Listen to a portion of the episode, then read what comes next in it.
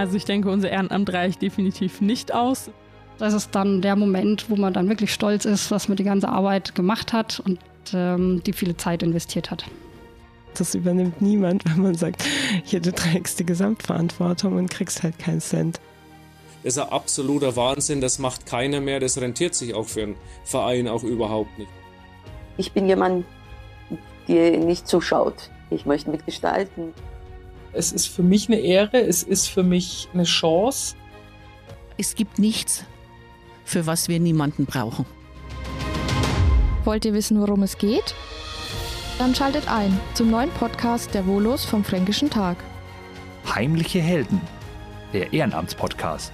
Ab dem 2. November überall dort, wo es Podcasts gibt.